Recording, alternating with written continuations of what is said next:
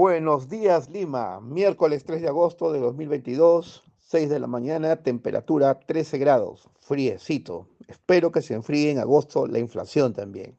Y no precisamente porque estemos en el país de las maravillas. Te saluda el economista Arturo Marcos en su espacio Aguanta tu carro.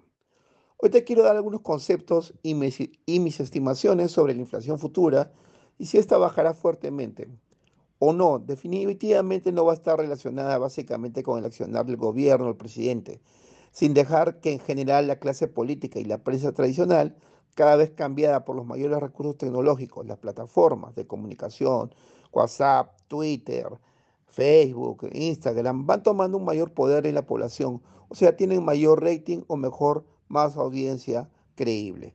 Es un tema técnico y te lo explico con las cifras del BCR que son las últimas, que espero no dudemos y tomemos como información seria. Algunos conceptos para que no te mareen con la terminología técnica. Inflación subyacente, quizá ya escuchaste el término. Esta no tiene nada que ver con los alimentos y con la energía. Es lo que suben las demás cosas. Entonces podemos, para que no te marees, de estos dos indicadores valiosos, uno tiene que ver con la inflación, la famosa subyacente, con todo aquello como incrementos de precios en servicios, equipos, activos, carros, bicicletas, muebles, ropa, juguetes, etc. Que podría decir casas y departamentos. Y la otra inflación basada en alimentos y energía, que tiene que ver más con el IPC o que está vinculada con una canasta básicamente de alimentos. Y empezaré por la otra, por la famosa subyacente. En mi opinión, esta bajará a puro golpe de tasas de interés incrementadas y por los altos stock de inventarios que ya se vienen acumulando. Para ponértelo claro, el stock de juguetes incrementa, es decir, más juguetes en los estantes sin vender y de años anteriores. Y obvio, ante la subida de las tasas de interés, el dinero va a invertir, es caro, van a dejar de producir una gran cantidad de estos, más aún cuando tienen los inventarios altos, porque la gente está limitando y aplazando su consumo. Y obvio, tristemente, que se está atacado por el lado de la demanda, por lo de la herramienta del BCR, traerá una contracción de los consumos. Bueno, ya te conté que espero que esta inflación subyacente en los próximos meses, a partir de hoy, venga bajando los precios fuertemente. Ya pronto verás ofertas en las tiendas comerciales y de los que venden activos, muebles e inmuebles. Mi recomendación, si realmente lo necesitas ahora, bueno, compra. Si no, espera un poco, seguirán bajando. Ahora, lo más duro, el índice de precios del consumidor, que se basa principalmente en una canasta de alimentos. También espero lo mismo. ¿Y por qué? Si es que la guerra no se agudiza o aparece otra acción fuera de lugar en el mundo, como una visita a Taiwán por representantes americanos, ¿qué va a hacer reaccionar a China? Obvio, hay intereses económicos. Sabes que el mayor productor de chips y microchips en el mundo es Taiwán.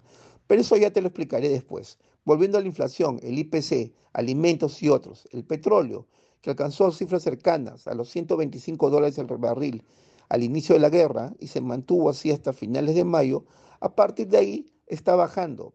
Y obvio, ante lo arriba mencionado, la demanda de la industria por energía cae, lo del gas es más delicado en Europa. Pero volviendo a Perú, ya el petróleo toca niveles de 90 dólares. Buen indicador, pero para variar, cuando sube en el mundo, las estaciones de gasolina suben inmediatamente, pero cuando baja, se tardan su tiempito. Y no digo control, sino ya me etiquetan. Lo cierto es que esta idea del control viene de Estados Unidos y de la misma Alemania. Ok, baja el combustible, baja el transporte y todo lo que tiene que ver con mover los alimentos de uno a otro lado. Ya las personas están acotando sus propios consumos. Si antes comías 10 panes o salías tres veces a comer a la calle por la semana, ahora lo haces una vez o ya no cada semana, sino cada 15 días. Aquí las empresas que trabajan con alimentos deben seguir una adecuada estrategia de precios y precisamente no es aumentarlos, sino más bien promociones, etc.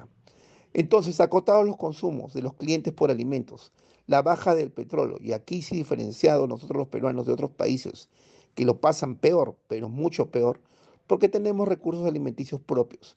Quizás la etapa de adaptación tome el tiempo, como ya lo vivimos en la hiperinflación de fines de los 80 y 90. Recuerde cuando las amas de casa peruana hay con inflación de más de 7000%. Sí, más de 7000% eran consideradas las mejores economistas del mundo. Los últimos datos del BCR a final de julio las expectativas elaboradas por el propio BCR, con gente seleccionada y especializada para estas respuestas, muestran una inflación cercana anualizada a los próximos 12 meses al 6%. Y al mismo tiempo, ya julio, tenemos una tasa de interés referencial fijada por el BCR que va en el 6%. En ese mismo reporte se muestran que mantenemos un nivel de reservas internacionales de más de 75 mil millones de dólares, mucho más que Colombia, Ecuador, Argentina, Chile y de Bolivia muy lejos.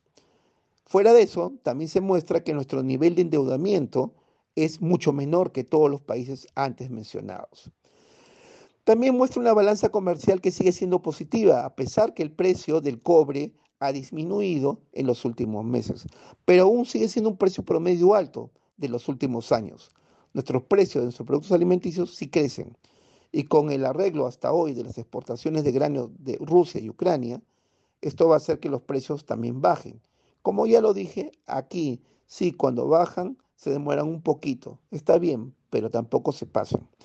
No estamos en Suiza, que en verdad, si ven, también está con grandes problemas. Pero léanlo, vayan a las fuentes. El mundo está en crisis, en guerra. No tenemos el mejor presidente, de hecho, creo que jamás tuvimos el idóneo o el digno presidente en los últimos 30 años. Pero eso ya fue. Tenemos que pensar en el futuro del país y no solo en cegarse en una opción, cuando luego no tienes ninguna alternativa. Y más aún pensar que tu única opción es la que todos piensan y no es así igual que tú. Cada uno tiene una opinión diferente y a veces la mayoría piensa muy diferente de lo que pensamos. No estamos en el país de las maravillas.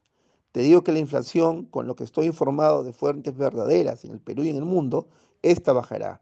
Hay un alto costo que pagar, sí, acotar consumos, aplazar consumos, aplazar compras, divertirse menos, regular el gasto, ¿no? Pero sé que lo conseguiremos. Vamos, peruanos, lo volveremos a hacer, estoy seguro. No estamos en Suiza y yo prefiero quedarme en mi país. Y los que se fueron, qué bien por ellos y que les vaya muy bien. Pero no se trata de eso. Se trata de, de que el Estado, los políticos, la prensa, ya no diría ni tradicional, prefiero decirle la prensa quebrada y con poco rating, ya pues, utilicemos nuestros recursos para enfocarnos en salir más rápido. Tratemos temas de alternativas, temas de interés, temas que ayuden al país y a la gente a salir de este problema. Señor Castillo, el gasto público, no sé si dárselo a los antiguos corruptos o a los actuales. Lo cierto es que hay dinero, el presupuesto, y si usted no lo hace o lo utiliza y la clase política no lo permite en esta crisis, pasarán como los más mezquinos e irracionales para las generaciones que vienen. Pronto hablaré del dólar y si esta será una alternativa de refugio en un futuro y si el BCR también está pensando en esto. Es obvio que sí. Por lo pronto, si tienes excedentes de mediano plazo, compra dólares. La guerra está en el mundo. Nosotros estamos creando nuestra propia guerra. No parece lógico. Pero en realidad la realidad nos indica que algunos extremos así lo hacen. Lo demás, todos los demás, no esos extremos, seguimos trabajando y buscando alternativas. Peruano, te envío un fuerte abrazo. La lucha de siempre, el buen corazón, la inteligencia, la creatividad y el hacer las cosas, el que hace el peruano de a pie y no la prepotencia, nos sacará de este mal momento. Estoy seguro. Que tengas un excelente agosto. Mira con optimismo tu país tenemos los recursos para lograrlo. Ten un excelente mes de agosto.